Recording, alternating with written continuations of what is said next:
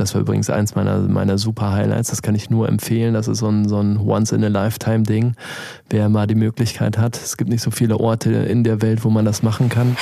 Barfuß oder Badelatschen? Der Urlaubsguru Reisepodcast. Barfuß oder Badelatschen? Also Badelatschen auf jeden Fall. Die muss man immer dabei haben, egal bei welchem Wind, bei welchem Wetter. Die, die sind immer nützlich. Die brauche ich. Das ist eine klare Aussage in dieser Hinsicht. Axel, erstmal herzlich willkommen bei uns im Podcast. Hallo, hi. Und äh, ja, Axel, wir freuen uns, dass du heute bei uns bist. Ähm, es ist super interessant, was du in deinem Leben schon so alles erlebt hast und ähm, wo du schon überall warst. Und von daher freuen wir uns einfach gleich von dir ausführlich zu hören. Aber vorerst, äh, Daniel, gibt es ja immer noch so ein paar Fragen. Und damit wollen wir natürlich auch diesmal beginnen. Magst du? Mag ich. Magst du? Professionelle Kamera oder Handyfotos? Ich tendiere jetzt zum Handyfoto. Also obwohl ich auch aus dem Grafikdesign-Bereich komme und das früher irgendwie immer dachte, man braucht eine geile Kamera. Mittlerweile ist es einfach praktischer und die Auflösungen sind mittlerweile so genial und die Bildqualität, also Handyfoto. Dann äh, die nächste Frage: Sommer oder Winter?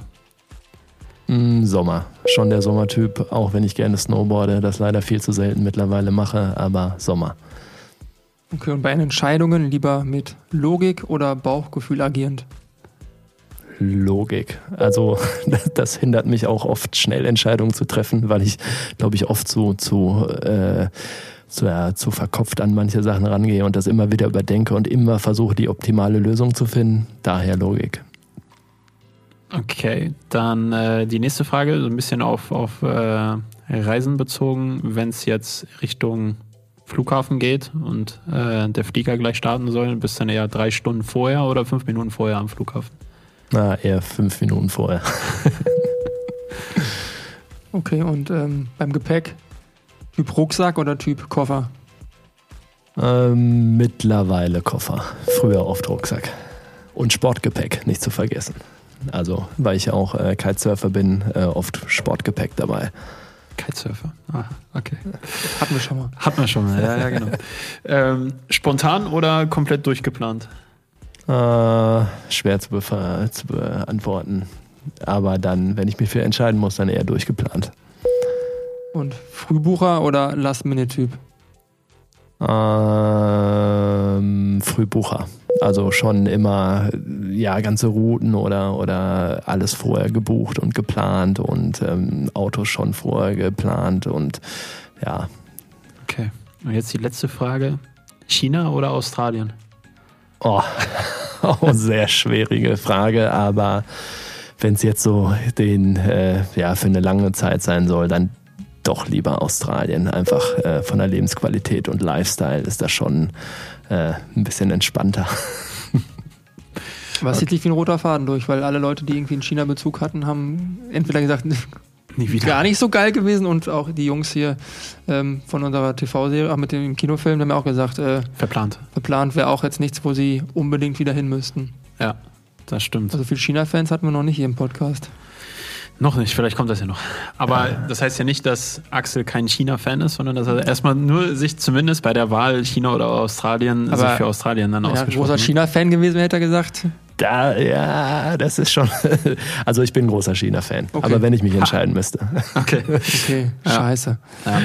Ach, alles gut, Daniel, kriegen wir hin. Ähm, ja, Axel, also danke, dass du mit uns auch diese Fragen durchgegangen bist. Und ähm, das ist halt immer wieder interessant ähm, zu hören, wie die Menschen, die hier vor dem Mikrofon sitzen, dann halt auch so ticken in den so unterschiedlichen Bereichen. Und ähm, ja, natürlich fragen sich jetzt alle da draußen, warum äh, China oder Australien gefragt wurde. Das hat natürlich damit zu tun, ähm, dass du dort jeweils auch gelebt hast und gearbeitet hast. Und ähm, da werden wir gleich auf jeden Fall noch ausführlicher drauf äh, eingehen. Aber ich frage mich so, wir haben uns natürlich auch vorbereitet. So, und jetzt haben wir natürlich schon häufiger hier im Podcast gesagt, dass Unna die geilste Stadt der Welt ist. Auf jeden Fall, Unna City rocks. Und äh, jetzt kommst du aus Unna, bis 82er Jahrgang, so wie ich, und irgendwie haben wir uns, wir kennen uns nicht wirklich persönlich. Da denke ich mir immer so, so groß ist Unna doch gar nicht, ob das überhaupt möglich ist.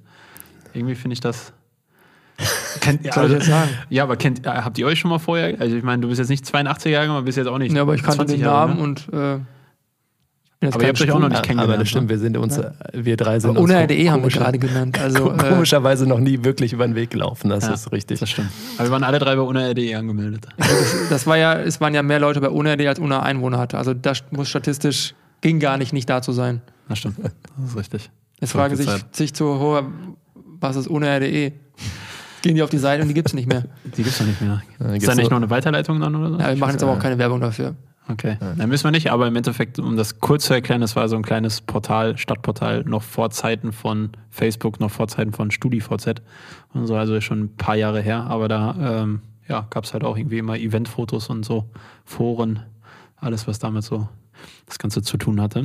Ähm, ja, und dann in Anführungsstrichen Daniel, du hast es gerade gesagt, man, man kennt dich auf jeden Fall vom Namen her, wenn man hier aus Unna kommt, äh, Axel. Ja. Ähm, und äh, ich weiß noch ganz genau, dass du, so, so habe ich dich auf jeden Fall in Anführungsstrichen kennengelernt, auch wenn wir uns ja nicht wirklich kennengelernt haben. Äh, es gab in Unna damals richtig geile Garagen, die einfach äh, richtig geil äh, mit Graffiti äh, voll waren, etc. Und da war dann immer dein Name Axel Ketz halt drauf. Da warst ja. du aber noch ganz jung, glaube ich. Ja, genau. Ganz, ganz also, ähm, ja, genau, wenn man mich nicht äh, persönlich kennt aus UNA, kennt man mich wahrscheinlich irgendwie aus äh, Kunst im öffentlichen Raum oder ich sage, ja, Graffiti-Kunst im öffentlichen Raum, ähm, da ich einfach sehr früh angefangen habe und zwar äh, boah, 1996, da war ich gerade so 12, 13 Jahre und habe äh, ja irgendwie meine Liebe für, für Graffiti entdeckt und irgendwie Buchstaben zum, zum Leben zu erwecken. Und ähm, ja, das hat dann wirklich so äh, richtig, richtig äh, mich gepackt und äh, da war ich auf einmal mit Leib und Seele dabei und habe das ähm, richtig intensiv äh, ja, betrieben und äh, sehr, sehr viele Graffiti-Aufträge gemalt und auch viel in der, ja, in der Szene einfach äh, ja, für die Szene gemacht, auch ein Graffiti-Festival jedes Jahr, den Street Life Day an der Linnbrauerei, auch in der Superstadt Unna übrigens. Und ähm, ja, so war das halt.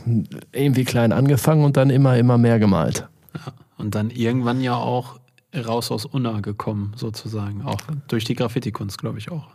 Ja, genau. Also ähm, Graffiti ist einfach so eine Sache, ähm, das ist auch eine Community wie, wie alle anderen Subkulturen wahrscheinlich irgendwie auch. Ähm, man versteht sich, man hat die gleichen Interessen, man ähm, ja, wie andere irgendwie sich zum Tennisspielen treffen oder so, ist man dann irgendwie, hat man sich getroffen, um irgendwie nachts eine Autobahn zu bemalen. Äh, was natürlich verboten ist, muss ich hier nochmal äh, äh, noch darauf hinweisen. Aber, ähm, oder halt einfach mal auch, ähm, es gibt ja auch genug legale Wände, ähm, dass man äh, ja einfach mal äh, eine schöne Wand zusammen gemacht hat. Und das hast du dann nachher, also soweit ich das irgendwie mitbekommen habe, hast du es ja nicht nur irgendwie in Unna und Umgebung gemacht, sondern du warst ja dann auch, keine Ahnung, in New York, in Ghana, in China, Australien und so weiter und hast da halt dann auch Graffiti gemacht. Genau, also das, das Coole an Graffiti ist halt, wenn man, ähm, egal wo man ist auf der Welt, also man spricht halt dieselbe Sprache, auch wenn man jetzt die Sprache vielleicht nicht spricht. Also mhm ähm, in Thailand zum Beispiel habe ich auch mit zwei mit äh, Leuten aus Thailand dann gemalt oder in Frankreich und man, man irgendwie googelt und findet irgendwelche Leute und äh, verabredet sich dann mit denen. Man, man bespricht vielleicht kurz vor, welchen Hintergrund man zusammenmalt, damit man so eine Art Konzept irgendwie für einen Hintergrund hatte, was die ganze Wand so zusammenhält. Und ja, dann trifft man sich und, und malt zusammen und irgendwie hat dann auch diesen kulturellen Austausch obwohl ja nur durch die Kunst und vielleicht kann man sich sonst auch gar nicht äh, wirklich richtig gut verständigen, aber das äh, reicht irgendwie und man, man kommt dann irgendwie zusammen. Also das fand ich immer ganz spannend, im Ausland auch mit anderen Graffiti-Writern zusammenzukommen. Mhm. Also für mich einfach nur nochmal so zum Verständnis. Das heißt also rein theoretisch ist es jetzt nicht ähm, das gleiche, ob man jetzt in Unna rein theoretisch eine Wand äh, besprüht, sondern und, und in, in, in, zum Beispiel in Ghana, sondern es hat halt sehr, sehr viele Unterschiede, weil zum Beispiel auch andere Kulturen dann irgendwie um einen herum sind und so weiter und so fort. Genau, also ähm, klar, in Ghana war das schon eh krass. Ähm, das Problem war, ist auch immer, wenn man im Ausland malen will und jetzt in so eine, äh, irgendwie nach Ghana fliegt, man weiß, da gibt es irgendwie nicht die Sprühdosen, die man bräuchte und versucht die halt ins Flugzeug zu bekommen. Das hat auch nicht immer geklappt. Also ne, okay. ne, ähm, die werden einem dann auch manchmal abgenommen. Ähm, ich bin auch, äh, wollte auch einmal in Indien malen, da äh, ja, da zieht, ja, äh, wahrscheinlich berechtigterweise werden die einem dann vorweggenommen. Aber äh, manchmal hat es irgendwie doch geklappt. Ich weiß gar nicht warum. Aber ähm, oder man kauft die halt einfach vor Ort. Aber in manchen Ländern halt, wenn es echt äh, irgendwelche krassen Länder sind, dann, dann hat man auch gar, gar nicht die Chance, irgendwie unbedingt an Sprühdosen zu kommen, je nachdem, wo man ist. Und ähm, ja, aber ja, es macht immer auf jeden Fall Spaß und äh, kommt auch immer was Gutes bei raus. Mhm. Du hast jetzt gesagt, du hast mit 12, 13 begonnen. Ähm, wenn ich jetzt zurückrechne, war, glaube ich, das Internet jetzt noch nicht so populär? Wie bist du damals an Informationen rangekommen? Also wie hast du, wie fängt man mit an? Man sitzt ja nicht vom, vom Fernseher, guckt Nickelodeon und sagt, morgen fange ich an im Baumarkt und zu, zu, zu sprühen. ja.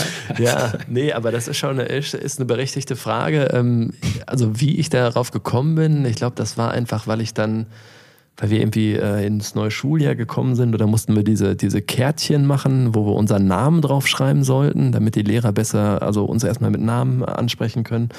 Und da hatte ich dann irgendwie angefangen, meinen Namen Axel irgendwie so in coolen Buchstaben zu schreiben. Und dann habe ich erstmal verstanden, dass es ja sogar sowas gibt, irgendwie wie Graffiti, ähm, wo man die Buchstaben so cool schreibt und äh, habe das dann halt auch irgendwie im Stadtbild oder wenn man halt immer mit der S4 nach Dortmund gefahren ist, irgendwie an der S-Bahn-Linie gesehen und habe irgendwie verstanden, dass es da ja sogar andere Leute gibt, die halt sowas wirklich halt äh, auch immer machen, so Buchstaben irgendwie kreativ umgestalten.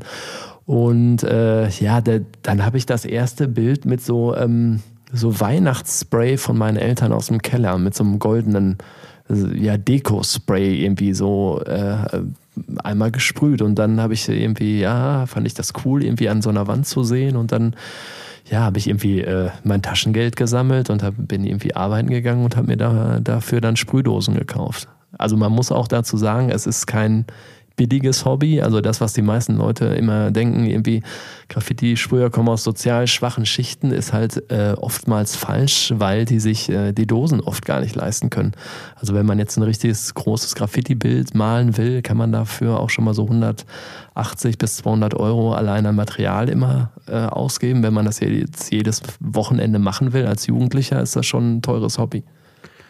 Definitiv, das stimmt. Wobei andere schaffen es auch anders das Geld auszugeben und haben kein Kunstwerk geschafft. Ja. An, anschließend, ja. Ähm, ich frage mich noch, weil du hast gerade gesagt, die nachts auf Autobahnen und sonstiges. Jetzt wissen wir alle, okay, ist, ist nicht cool, ist zumindest nicht erlaubt. Äh, vielleicht ist es sehr cool, weiß ich nicht. Ich habe es nicht gemacht, aber ist auf jeden Fall nicht erlaubt, sagen wir es mal so. Äh, War es wahrscheinlich vor 20 Jahren auch nicht.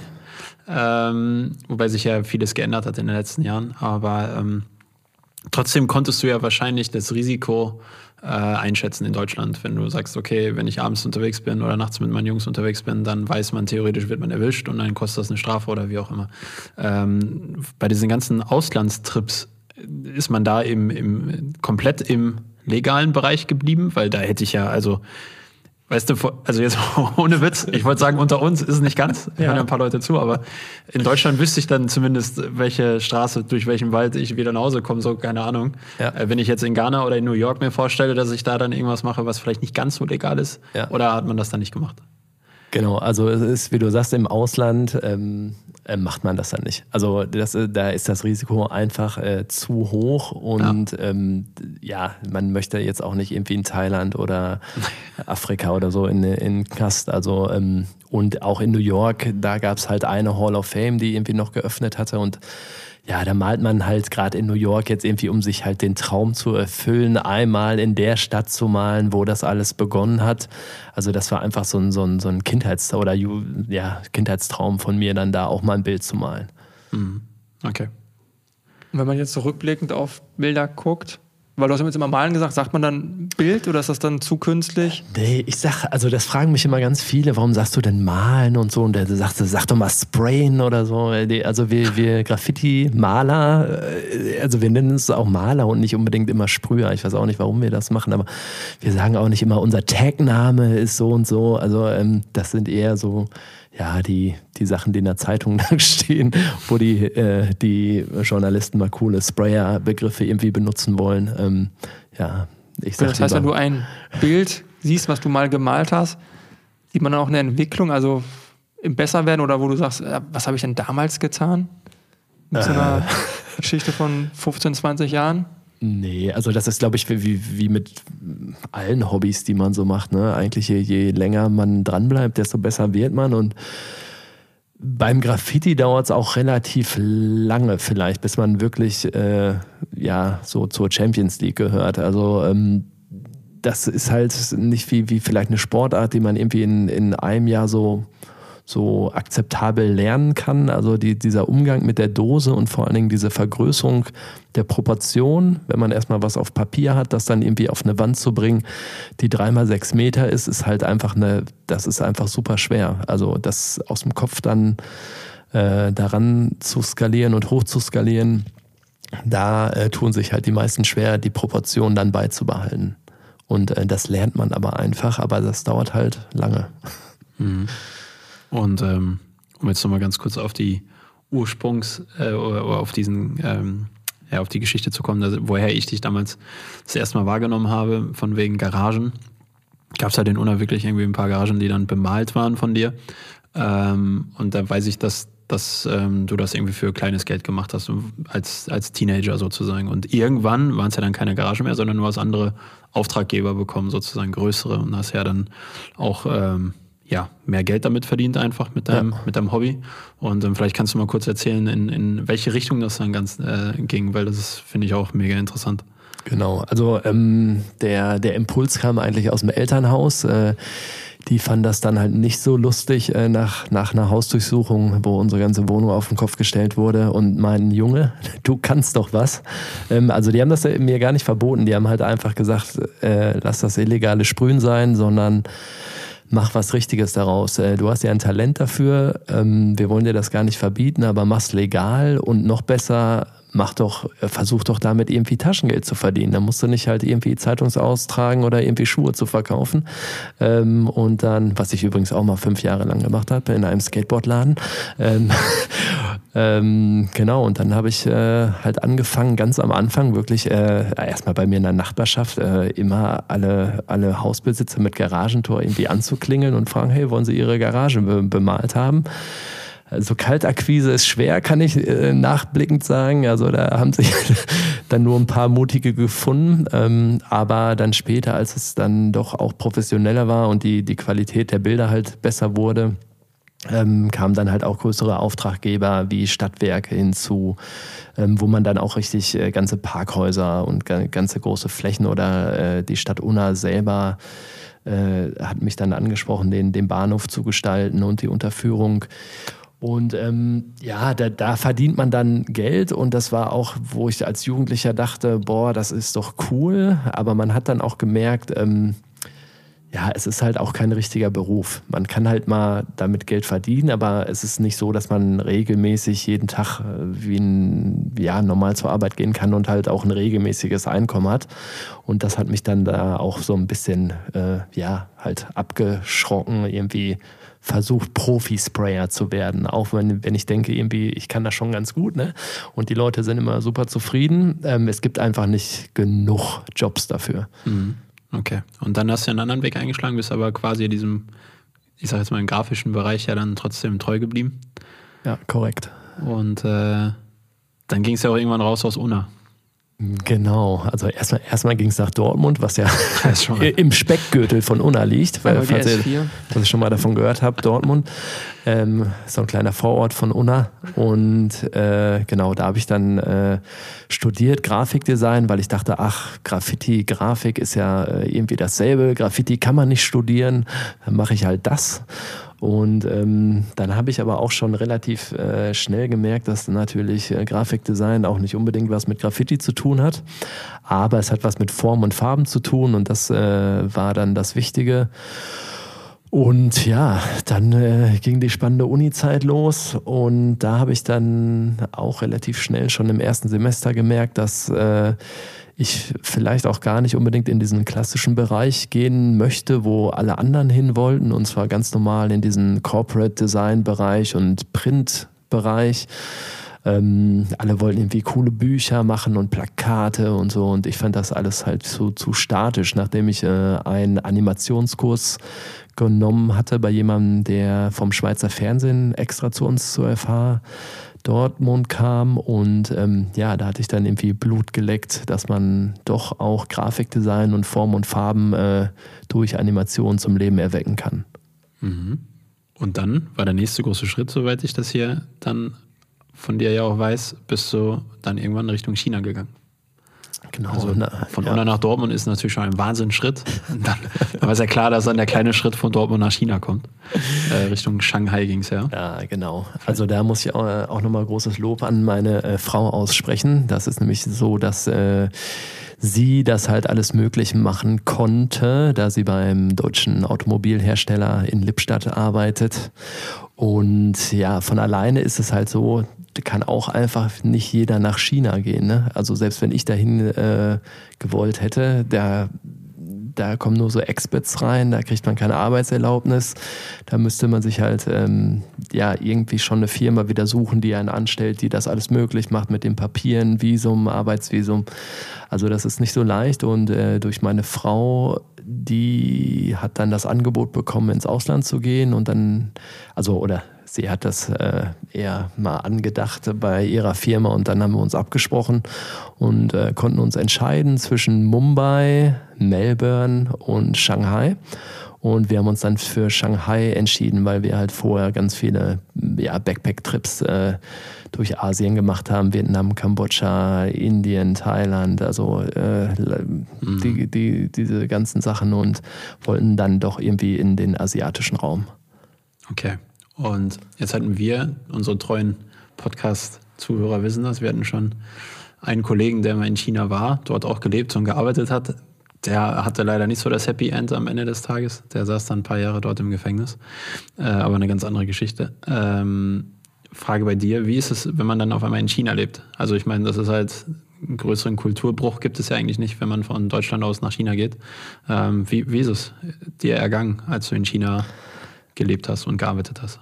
Also die Zeit in China war mega, also mega flashig, mega geil, die höchsten Hochs, die tiefsten Tiefen, also sehr kon kontrovers. Also da, ähm, dieser tägliche Struggle mit den Kulturen, den nimmt man auf sich, weil einfach diese, diese also ich muss jetzt auch sagen, ich habe halt nicht wirklich in China gelebt, ne? ich habe in Shanghai gelebt und diese Stadt ist einfach, einfach so eine mega City und die ist einfach so schnelllebig und so abgefahren. Also man erlebt jeden Tag irgendwas Krasses. Ähm, visuell ist natürlich einfach alles anders, was, was mich immer so getriggert hat.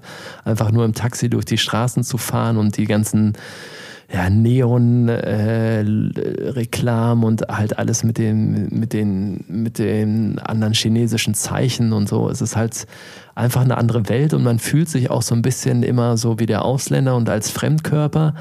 Aber ähm, das, äh, ja, das ist einfach äh, total faszinierend, diese Stadt. Und dann ging es ja trotzdem irgendwann weiter. Und gab es da Beweggründe, warum dann eine Stadt, die dich jetzt gerade mit deinen Worten fesselt, dann trotzdem irgendwann wieder losgelassen hat? Ja, einfach, äh, weil der Arbeitsvertrag auslief. Also das ist halt äh, ne, dieser, dieser Expert-Vertrag, der war halt, ähm, den hatten wir dann sogar ähm, nach einem Jahr nochmal ein Jahr verlängert, weil es uns so gut gefallen hat ähm, weil man kann da auch als, als, als Wessi sozusagen ähm, total super leben. Ne? Also klar, äh, Mieten sind super teuer, aber das, das tägliche Leben ist für einen selber so im Vergleich zu, zu Deutschland äh, super günstig. Also man gibt halt kaum was für, für Essen aus, man kann überall mit dem Taxi hinfahren. Irgendwie eine, eine U-Bahn-Fahrt kostet 30 Cent. Ne? Also das sind halt so, so Beträge, da, da denkt man gar nicht drüber nach oder ins Taxi zu steigen, das, das kostet dann auch nur ein paar Euro und nicht irgendwie 20 Euro.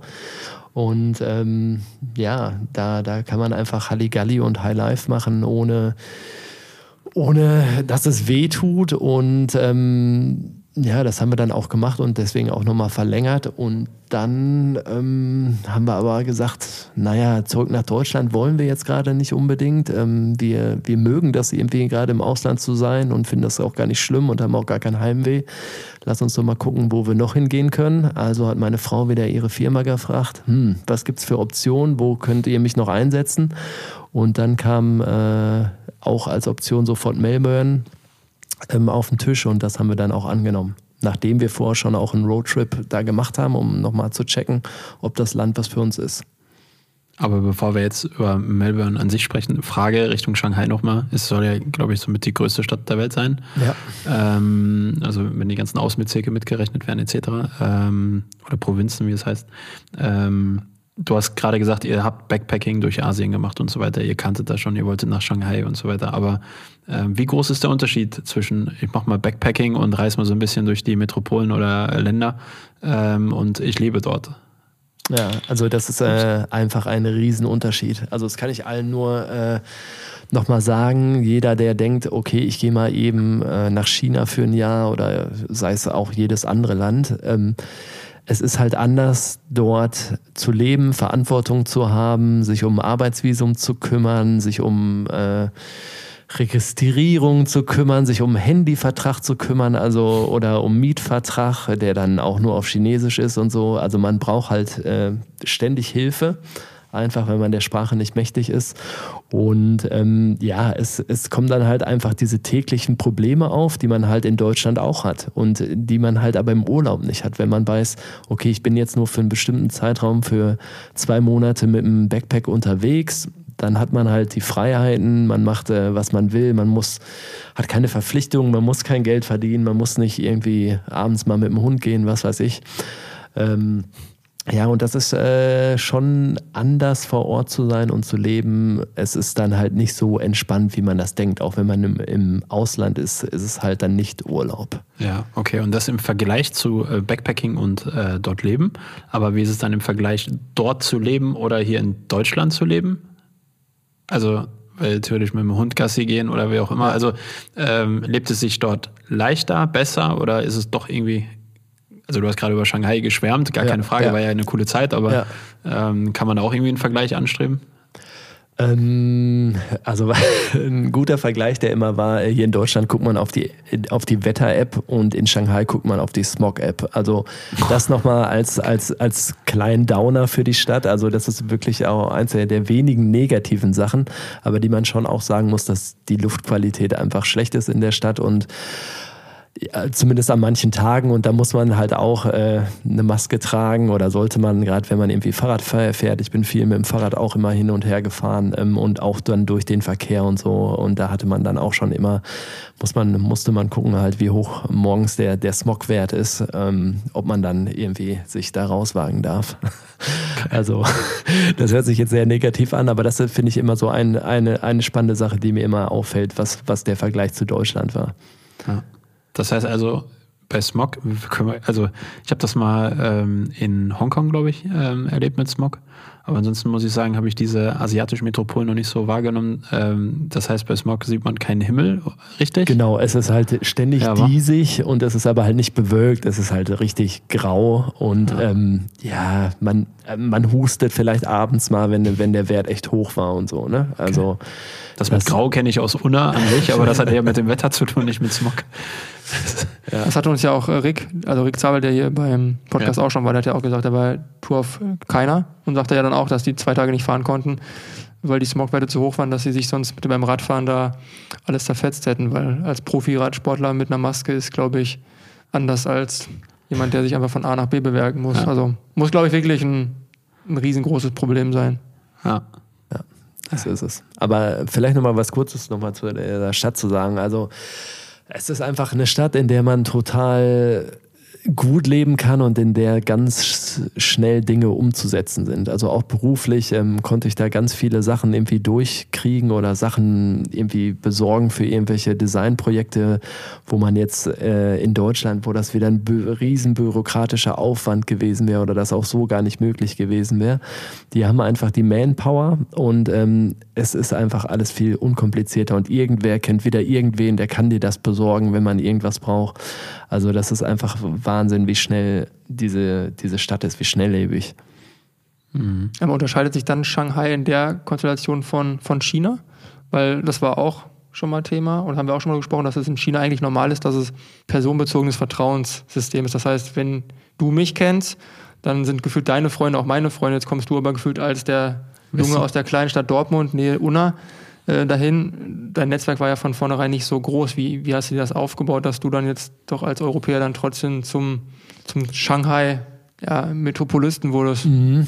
Also ähm, das ging für mich jetzt relativ leicht, weil ich als äh, Deutscher sehr irgendwie gefragt war. Ich weiß auch nicht. Also ich habe mich bei den Designagenturen halt äh, einfach vorgestellt, habe gesagt, hier das bin ich, das kann ich, das ist mein Showreel und alle sofort, oh geil, ein deutscher Designer, super geil, können wir super verkaufen. Wir haben ganz viel westliche Kunden und viele deutsche Automarken.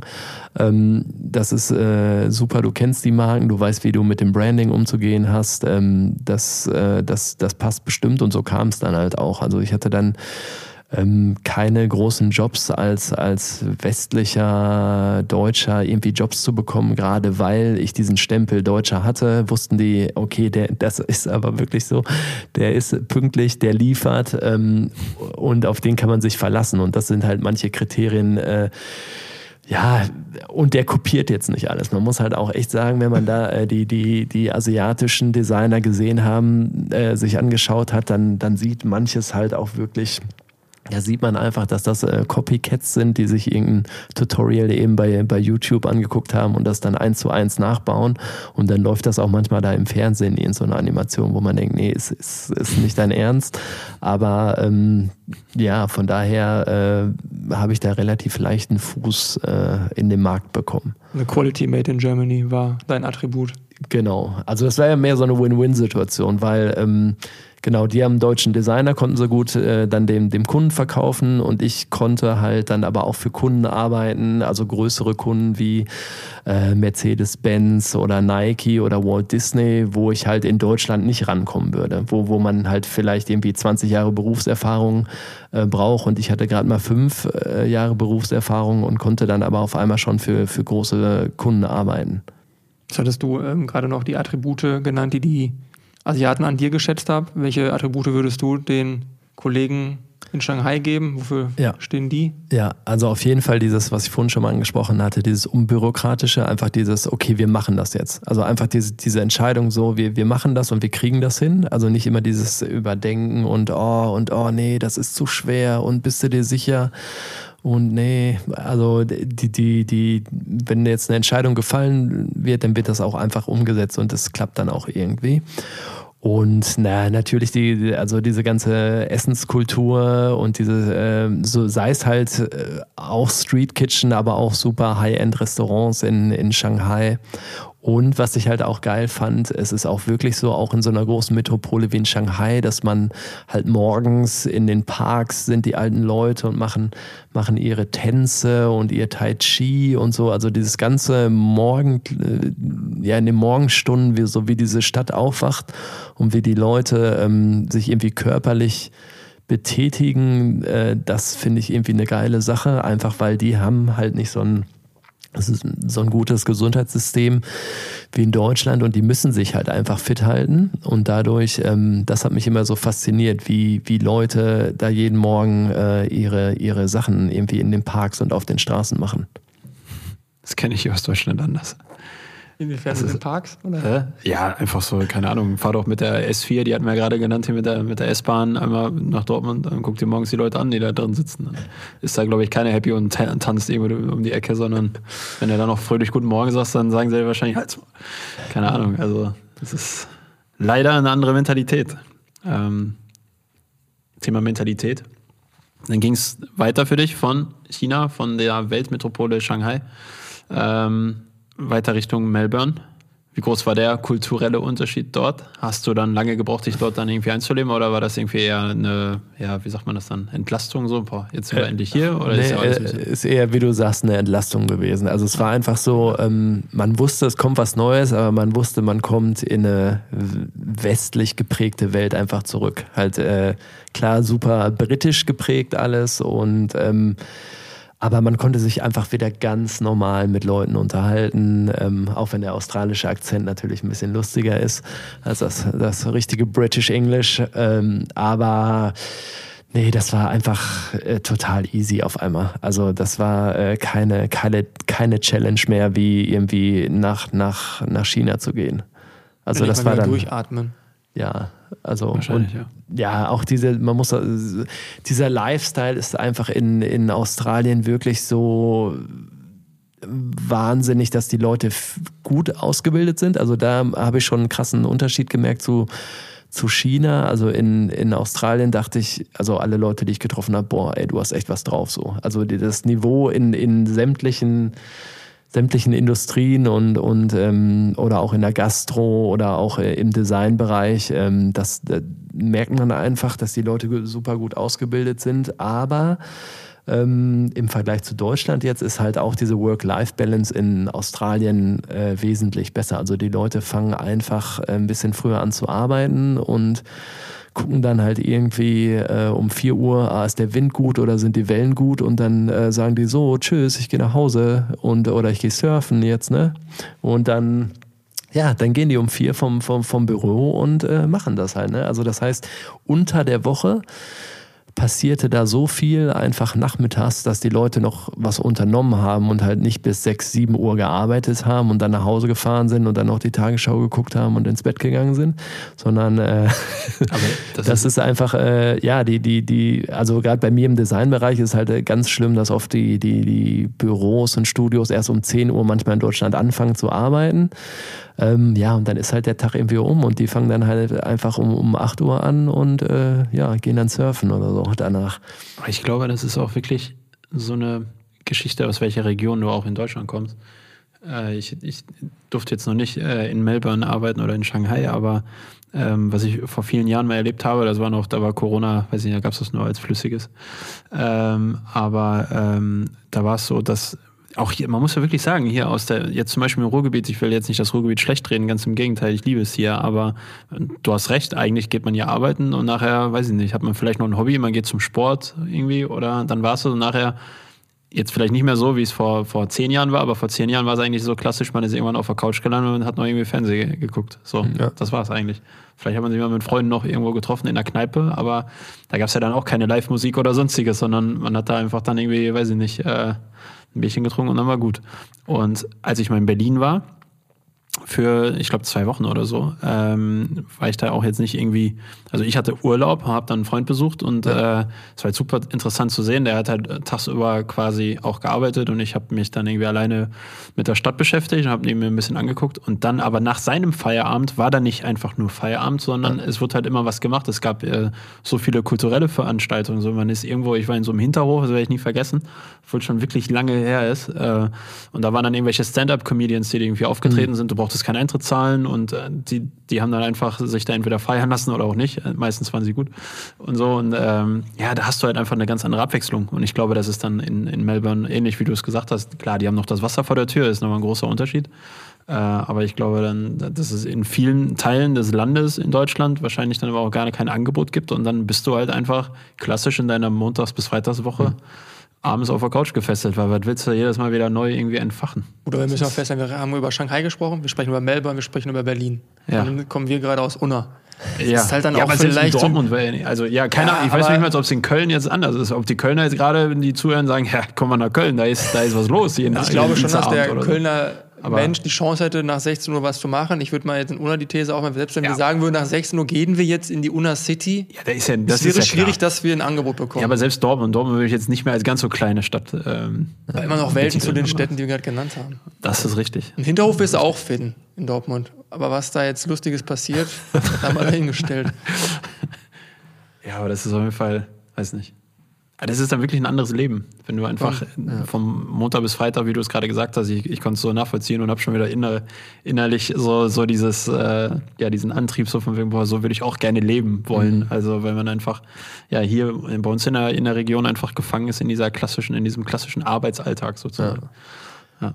Und nochmal so als Kontrast zu China war es halt in China ist halt immer so, oh, wer bleibt lange, wer buckelt hier so richtig Stunden, ne? Und in, in Australien war das halt gar nicht so. Die haben einfach äh, ja, fokussiert gearbeitet, haben, haben einfach ihren, ihren Job einfach äh, durchgezogen und dann war halt auch Ende. Da hat nicht irgendwie jeder irgendwie fand das geil, wenn er Überstunden macht. Da waren eher Überstunden so, äh, wie du musst Überstunden machen, bist nicht schnell genug oder so.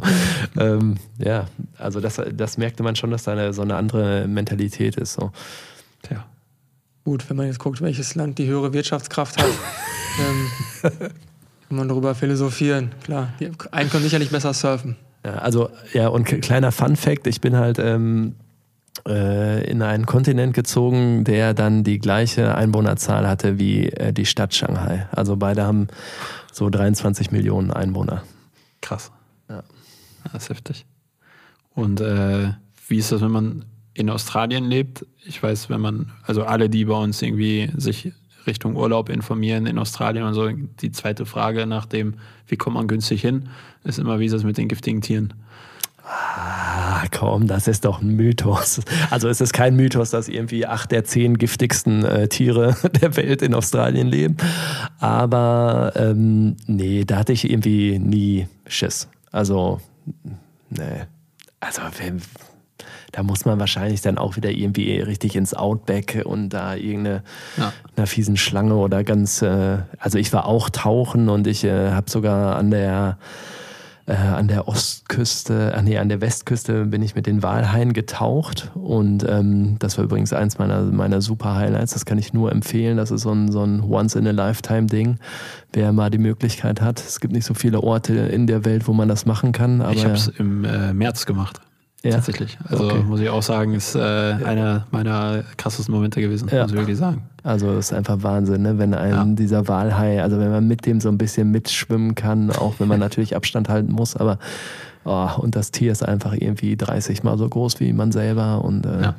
ja. das, das war so krass. Wir waren mit so einem kleinen Bötchen raus. Vielleicht kannst du auch noch erzählen, wie es bei, bei dir war. Ähm, und äh, da waren wir mit diesem Bötchen raus und dann sagte unser Guide irgendwie so, weil er irgendwie einen Schatten gesehen hat im Wasser, so jetzt ja. alle reinjumpen. Ja. Wir reinge also vorsichtig reingejumpt und äh, dann guckst du nach unten und dann siehst du im, im, also wirklich tief äh, im Wasser, siehst du wie so ein riesen U-Boot einfach nur. Und diese Walhaie sind ja, glaube ich, 18 Meter lang oder so oder noch mhm. länger. Äh, sind ja auch wirklich die größten Fische der Welt. Ja. Ähm, und äh, ja, dann denkst du dir so, Wahnsinn, krass. So. Und dann, ich, ich war jetzt, im, also ich bin nicht getaucht, sondern ich bin geschnorchelt. Hängst dann ja da oben an der Wasseroberfläche fest so und äh, denkst dir, was für ein Teil, Wahnsinn. Und dann paddelst du so ein bisschen weiter und dann werde ich nie vergessen, also das werde ich wahrscheinlich wirklich nicht vergessen, auch wenn es noch nicht lange her ist. Aber dann habe ich, ich, also ich, mein Herz ist fast stehen geblieben, weil dann guckst du so ein bisschen hoch an die Wasseroberfläche und siehst auf einmal einen weiteren Walhai, der dann quasi unmittelbar in einer absoluten Umgebung ist, sozusagen engsten Umgebung ist. Und dann, äh, ja, das ist ein, wie du schon gesagt hast, Once-in-a-Lifetime-Erlebnis. Ja. Das war unfassbar geil. Äh, danach hatte ich ein bisschen Probleme mit dem, äh, mit dem, mit dem Schnorchel, weil ich dann mit der Atmung erstmal nicht klargekommen bin, weil ich, weil ich so aufgeregt war. Das war äh, ja phänomenal. Und dann mit diesem Walhai zu schwimmen war, äh, Respekt war einfach geil. Was für schöne Tiere. Also ja. unfassbar. Ja. Ja, ja, das ist schon krass. Also ich gebe dir 100 Prozent. Ich kann auch äh, das genau nachvollziehen, wenn der, das erste Mal, der dann so außer, außer dunklen Tiefe irgendwie kommt äh, und der, der schwimmt so parallel an einem vorbei oder auf und dann noch leicht auf einen zu, ne, da, da stockt einem einfach der Atem so. Da, äh, da denkt man, oh Gott, oh Gott, oh Gott, oh Gott. Und ähm, dann haben die auch noch diese ganzen Putzfische, hatte der. Also mhm. der, der, der hat dann so eine ganze Kolonne, die noch irgendwie um ihn rum äh, mitschwimmen und äh, das ist einfach krass. Und bei uns war das ähm, schon auch krasser organisiert in Australien, weil die hatten dann noch so ein, äh, ja, so ein Leichtflugzeug oder wie man die nennt. Der ja. hat halt oben ähm, geguckt und dann immer die Koordinaten durchgegeben, wo das Schiff irgendwie hinfahren soll. Also das war schon so richtig äh, profimäßig organisiert und dann haben wir halt so, ähm, ich glaube, sechs, sechs Walhaie auch sind dann immer so mit denen geschwommen. Also es war schon krass. Aber wie du sagst, dann kommt das Kommando jetzt rein Ja. und losschwimmen und dann, dann merkst du langsam, wie der Wal halt dich so langsam überholt. Also es ist einfach ein, ein wahnsinniges Gefühl. Richtig Gänsehaut. Ja, definitiv. Und jetzt für alle, die es nicht genau wissen, der Walhai ist total harmlos und äh, ernährt sich von äh, Plankton und so weiter. Äh, von daher ist das, man hört dann irgendwie den Namen Hai und denkt dann, boah, krass, gefährlich. Wenn man dort schwimmt, hat man auch ein bisschen Bammel, weil man Ja. sich denkt, naja, vielleicht haben sich auch bisher alle geirrt und der ist doch nicht harmlos, aber äh, nein, der ist äh, ganz lieb und sanft im Wasser und äh, äh, ist auch überhaupt nicht hektisch geworden oder so, während äh, wir dann mit ein paar Mannequins drumherum geschwommen sind, sondern er ist einfach ganz normal seine Bahn gezogen. Ganz unspektakulär für ihn, zumindest. Kennt er wahrscheinlich. Kennt er, ja. Ich weiß auch nicht, ob die dann, ja, doch, die, ja, nö, so oft werden die ja jetzt auch nicht irgendwelche Taucher oder Schnorchler neben sich haben, denke ich, wenn die da durch die Weltmeere zischen. Die werden ja nicht immer den gleichen Strand oder die gleiche Bucht Aber ansteuern. haben die nicht ihren Heimatpunkt, wo sie in der Saison mindestens einmal wieder zurückkommen? Und du wirst wahrscheinlich nicht auf dem Planeten gewesen sein, wo du jetzt ganz alleine die letzten zehn Jahre warst. Nein, das, das habe ich nicht geschafft. Das schafft, glaube ich, niemand. Nee, nee. Äh, ja, wenn das so ist, dass die immer sich die gleichen Routen aussuchen. Also ich glaube, die haben schon mal einen. Schnorchler gesehen, der. Und äh, ja, das ist mir schon klar. Das ist klar. Ja. Aber ich habe jetzt übrigens bei Netflix hier diese Reportage gesehen, dessen Name mir nicht einfällt, ähm, wo es um, um die äh, Meereswelt sozusagen geht, wo zwei Dokumentarfilmer äh, sich dem Thema gewidmet haben und dann geguckt haben, Thema Umweltverschmutzung im, im Meer und so weiter und dann halt auf die Fischerei gegangen sind. Ich weiß nicht, ob ihr die Reportage gesehen habt. Okay, ich, ich werde sie euch auf jeden Fall und, ähm, ähm, noch mitteilen und jetzt ist es natürlich schwierig, wir werden sie auch auf jeden Fall verlinken dann. Ähm, und äh, ja, unfassbar krass. Und da wird halt gesagt, ähm, dass ähm, durch die Fischerei Hm, auf jeden einfach Fall, was so meinst, viel warte. Überfischung sozusagen dann stattfindet, sodass ähm, der ähm, äh, Fischbestand in den Meeren über die Jahre bis 2050, da streiten sich die Experten wohl, kann auch 2060, 2070 sein, gibt es wohl so gut wie keine Fische mehr im Meer. Äh, weil die angeln dann Thunfische zum Beispiel oder sonst, was heißt angeln? Die, die äh, fischen dann halt Thunfische und ähm, da ist das Problem, dass dann ähm, im Endeffekt äh, nicht nur Thunfische rausgezogen werden, sondern auch äh, Delfine, Haie, Walhaie, alles, was da reinfällt in diese großen Netze. Und die Netze sind teilweise äh, größer als äh, ein, ein Wohnhaus. Also, und mit den Dingern gehen die dann, dann quasi davor. Sea Spicer Sea, meinst du? Ja, genau, richtig. Korrekt. Wie der. Mensch die Meere zerstört. Gibt sogar in Unna mittlerweile einen, ich weiß nicht, ob es ein Graffiti ist oder mindestens ein Banner, der an einer großen Straße in Unna steht, der da auf diese Doku aufmerksam macht. Ja, bitte angucken. Also klare Empfehlung. Und ich muss echt sagen, ich habe seit dem Tag äh, keinen Fisch mehr gegessen. Äh, weil ich den, glaube ich, gerade nicht runterkriegen würde. Ähm, weil das ähm, tatsächlich Gibt sehr ja, da stark gibt es, thematisiert glaube ich, wird. ganz viele Dokus, dass du gar keine anderen Lebensmittel mehr, die tierisch sind, futtern würdest. Ja, das glaube ich auch, das mag sein. Aber äh, ich muss sagen, ich bin so ein Unterwasser-Fan. Ich weiß nicht, wie das bei euch ist. Ähm, Du sprichst gerade von äh, einem der schönsten Momente in deinem Leben mit Ja. den Walhaien. Und wenn ich mir jetzt vorstelle, dass die einfach demnächst irgendwie aussterben, weil wir uns da irgendwie alles reinschieben, äh, kriege ich, ja, kriege ich, krieg ich einen Hals, muss ich sagen. Ich glaube, da muss man dann einfach ein äh, bisschen überlegter an die ganzen Geschichten gehen. Hast du ähm, noch weitere ähm, Erlebnisse? Ich meine, Walhaie, ich weiß nicht, wenn du dann in Australien warst, du auch am Great Barrier Reef und bist da dann? Nee, Geschnorchelt? Soweit da war bist ich du nicht. Ich war ähm, Ist ja auch riesengroß die Australien, ne? Das vergisst man immer. Ja, es ist einfach, genau, das ist äh, die, diese andere Sache, wenn man in Australien mal eben woanders hinfahren will. Also in Deutschland kann man ja echt coole Tagestrips machen oder man ist ja eigentlich innerhalb von einem Tag kann man ja irgendwie in jedem Punkt in Deutschland sein. Ähm, das funktioniert halt in Australien nicht. Das ist halt, äh, ja, denke ich, ähnlich wie in Amerika. Die, die, die Distanzen sind einfach so groß, äh, wenn man sich da irgendwie ins Wohnmobil setzt oder in Bulli oder so, dann ja, muss man einfach, ja, ein, hm, weiß nicht, auch mal 1000 Kilometer kacheln, bis man irgendwie den, die nächste coole Stadt erreicht oder das nächste naturelle Highlight oder so. Von daher, ähm, ja, haben wir auch dann nur Trips irgendwie entlang der Küste gemacht. Wir haben auch nicht, äh, sind jetzt nicht mehr ins Innere gefahren. Ich meine, da ist ja auch nicht viel. Also, ja. Ähm, was wir noch Interessantes gemacht haben, war, wir haben diese, ich glaube, das ist eine der, der größten Sandinseln der Welt, Fraser Island heißt die. Ähm, da haben wir auch ein paar Nächte verbracht ähm, mit dem Zelt und da hatten wir auch so ein, mussten uns so ein Four-Wheel-Drive ausleihen, damit wir da äh, überhaupt ähm, vorankam auf dieser Sandinsel. Kann man auch nur zu bestimmten Zeiten fahren, weil man am Strand die meiste Strecke hinter äh, zurücklegen muss und äh, das geht dann auch nur je nach Gezeiten, wenn gerade gerade Ebbe ist, kann man da auch nur fahren. Also auch alles sehr spannend. Okay. Wie weit ist das von Melbourne entfernt? Oh, Fraser Island, oh, ja, da sind wir dann hingeflogen. Okay, okay, ja gut. Ja. Also man fliegt, also das meiste, wenn man irgendwo wirklich hin muss, muss man eigentlich in Australien fliegen. Also ja. ja. Also selbst nach Sydney oder so. Klar, man kann sich auch irgendwie zwei Tage ins Auto setzen, aber ja. Ja, der einzige Kontinent, den ich selber noch nicht äh, quasi betreten habe. Ähm, ich war mal in Neuseeland und bin dann, aber auch nur ganz kurz, äh, weil es ein Zwischenstopp war weil ich in, in der Südsee war und dann mhm. ging es für zwei Tage, glaube ich, nach äh, Neuseeland, nach Auckland. Ja. Äh, und dann haben wir uns da ein bisschen rumgetrieben und dann sind wir über Australien drüber geflogen und dann hast du halt im Flugzeug gemerkt, wie unfassbar groß Australien ist, weil du gefühlt, weiß ich nicht, nach drei Stunden immer noch mal nach unten geguckt hast und immer noch äh, Land gesehen hast. Mhm. Und äh, ja, und ähm, ja, da muss ich auf jeden Fall nochmal irgendwann hin. Definitiv. Glaube ich eh lustig, weil wir sprechen Europäer immer so von Australien, so wirklich wie, wie von so einem, von einem Provinzstaat. Keiner wird sagen, ja komm, wir reisen mal von, von äh, Stockholm nach, nach Madrid. Das ist, ich glaube, diese Größenverhältnisse sind irgendwie sehr komisch. Definitiv. Ja. Das stimmt. Ja, und dann hast du ins Summe, warst du wie lange in Australien? Äh, drei Jahre nochmal, ja. Drei Jahre, okay. Das heißt, fünf Jahre am Stück ja. im Ausland gelebt. Richtig, ja. Und dann hast du so viel Sehnsucht nach Unna gehabt, dass du wieder zurückgekehrt bist. Richtig. Und äh, meine Frau wurde dann schwanger und dann, okay. Okay.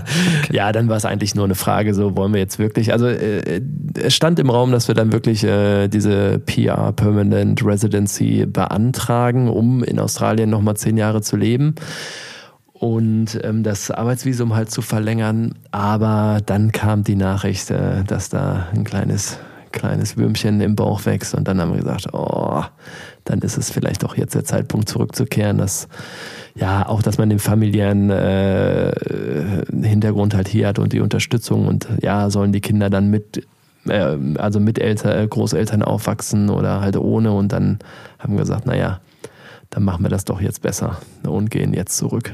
Mhm. Und wie sind jetzt die fünf Jahre im Ausland so im Endeffekt dann hängen geblieben? Also es ist schon sehr krass prägend. Also das hätte, hätte ich vorher nie gedacht, ähm, weil ich glaube ich auch diese, diese Vorstellung hatte, ach, das ist ja so ein bisschen wie Urlaub, nur man arbeitet dann da. Ähm, aber also man lernt einfach, also ich habe sehr gelernt, tolerant zu sein. Also gerade dieses ähm, australische No Judgment, also nicht werten, was andere Leute tun und das nicht, nicht beurteilen, ob das gut oder schlecht ist. Ähm, das habe ich äh, ja auf jeden Fall während der, der drei Jahre richtig gelernt, dass, dass manche Leute einfach Dinge anders sehen und anders tun und dass man das nicht immer gleich selber bewerten muss. Man kann sich eine Meinung irgendwie für sich darüber bilden, aber muss man auch nicht unbedingt. Ähm, ja, jeder, jeder macht es auf seine Art. Das könnten wir in Deutschland gut gebrauchen. ja. Ja, wenn du ganz ehrlich, wenn du jetzt bei Instagram oder Facebook reingehst, dann siehst du das Bewerten der Leute, der fremden Leute, siehst du schon sehr ausgeprägt. Ja. Definitiv. Aber könnte ich mich jetzt auch nicht von frei machen. Ich, ich gebe die Meinung da nicht kund, aber äh, eine Meinung haben, habe ich oft. ja, das mag sein. Ja. Aber ist ja trotzdem irgendwie, ich weiß nicht. Also ich finde das irgendwie. Ja, ich meine das so im, im Sinne von bewerten und dann lästern, wie, wie andere Leute was machen. So. Ja. ja. Sehr schön. Gut. Wir sind in Una angekommen. Dann sind wir wieder in Una angekommen. Genau. Sehr gut. Haben wir schon einen Tipp aus Una? Ja. Hatten nicht Nikolaiviertel? Ich weiß gar nicht mehr wann. Ja. Genau, aber wir hatten. Was ja Laura oder? Ich glaube Laura. Ja. Bobfahrerin, ja. Okay. Ja, trotzdem, vielleicht von dir noch ein Tipp. Ähm, wir machen eine Fahrradtour. Quer durchs Land. Und gehen bei allen Podcast-Gästen einmal irgendwie in die Heimatstadt und machen da irgendwas. Und ist natürlich schön, wenn wir auch mal in Unna vorbeifahren dürfen. Dann dürfen wir schon was im Nikolaiviertel machen. Stimmt, ich weiß gar nicht mehr genau was, aber das werden wir nochmal nachschlagen.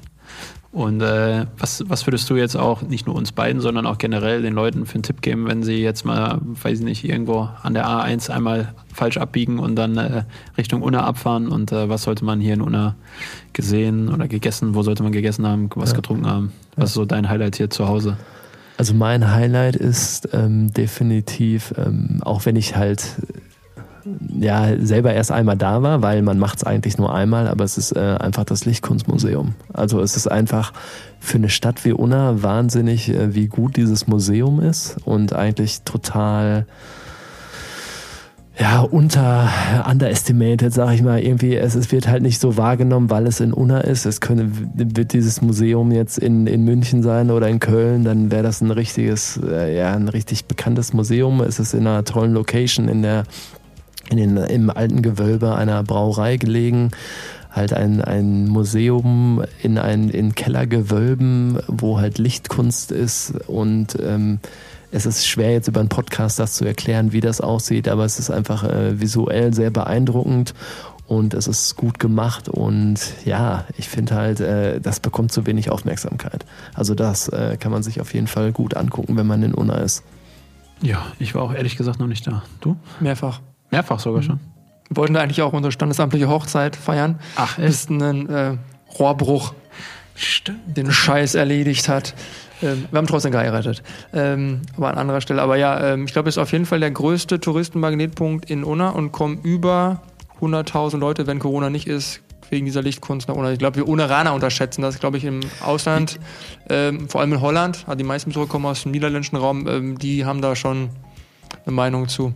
Wenn sie gerade irgendwelche in Sauerland sind zum, zum, ja, zum Rodeln, dann, zum Rodeln. Äh, dann kommen sie einmal in Unna noch vorbei. Nee, aber ich glaube, das stimmt allerdings. Ich muss, Schande auf mein Haupt, ich muss echt sagen, man hört so viel Gutes und äh, man selbst war irgendwie noch nie da. Ja. Von daher, Daniel, wirst du mich ja in gute rumführen können. Ich, jetzt bin ich nicht so der Kunstmensch, aber. Ja, komm, das erwarte ich, wenn du schon mehrmals da warst, dann erwarte ich jetzt, dass du mich so. Ja, ich muss mir das ja auch angucken, weil ist die Frage, ob wir dort heiraten. Also, du hast ja nicht den Grund gefragt. Ja, ich, ich finde, das im Museum hat gar nicht so viel mit Kunst zu tun. Das sind ja halt so, also, weil ich finde, wenn man Museum und Kunst hört, da denkt jeder wieder sogar, oh, langweilig. Mhm. Aber das, das sind einfach diese Installationen in dem Raum und das, man kann da einfach so verweilen und sich das angucken und ist irgendwie dann man steht mitten in der Kunst. Also das ist halt irgendwie so ein ganz anderes Gefühl, als wenn man im normalen Museum ist, wo man irgendwie vorm Bild steht und das betrachtet. Ja. Ja. Cool, danke für den Tipp auf jeden Fall. Bitte, und, bitte. Äh, auch, dass du vorbeigekommen bist, hat uns auf jeden Fall gefreut. War sehr, sehr interessant, diese Einblicke zu bekommen, wie das so das Leben in Shanghai und äh, auch in Melbourne war. Und äh, auch die ganzen, deine ganze Story von, von, deinem, von den Garagen angefangen bis hin zum Motion Designer, der dann halt äh, international gearbeitet hat, beziehungsweise immer noch international tätig ist. Also vielen, vielen Dank, dass du da warst. War Eine Frage hätte ich noch. Ja, gerne. Gibt es noch irgendwo ein Graffiti, was man sich irgendwo angucken kann, wenn man hier in der Gegend ist und sagt, hey, ja, okay, das war der Typ aus dem Podcast, das hat er mal mal nee. gemacht? Ja, im Moment ist das bekannteste das äh, in der Unterführung am Bahnhof am Königsborner Tor. Okay. Ja. Sony 2, Utah Posse, PVC Crew. Wup, wup. Okay. Alles klar. Danke. Ciao, ciao. ciao. Barfuß oder Badelatschen? Der Urlaubsguru Reisepodcast.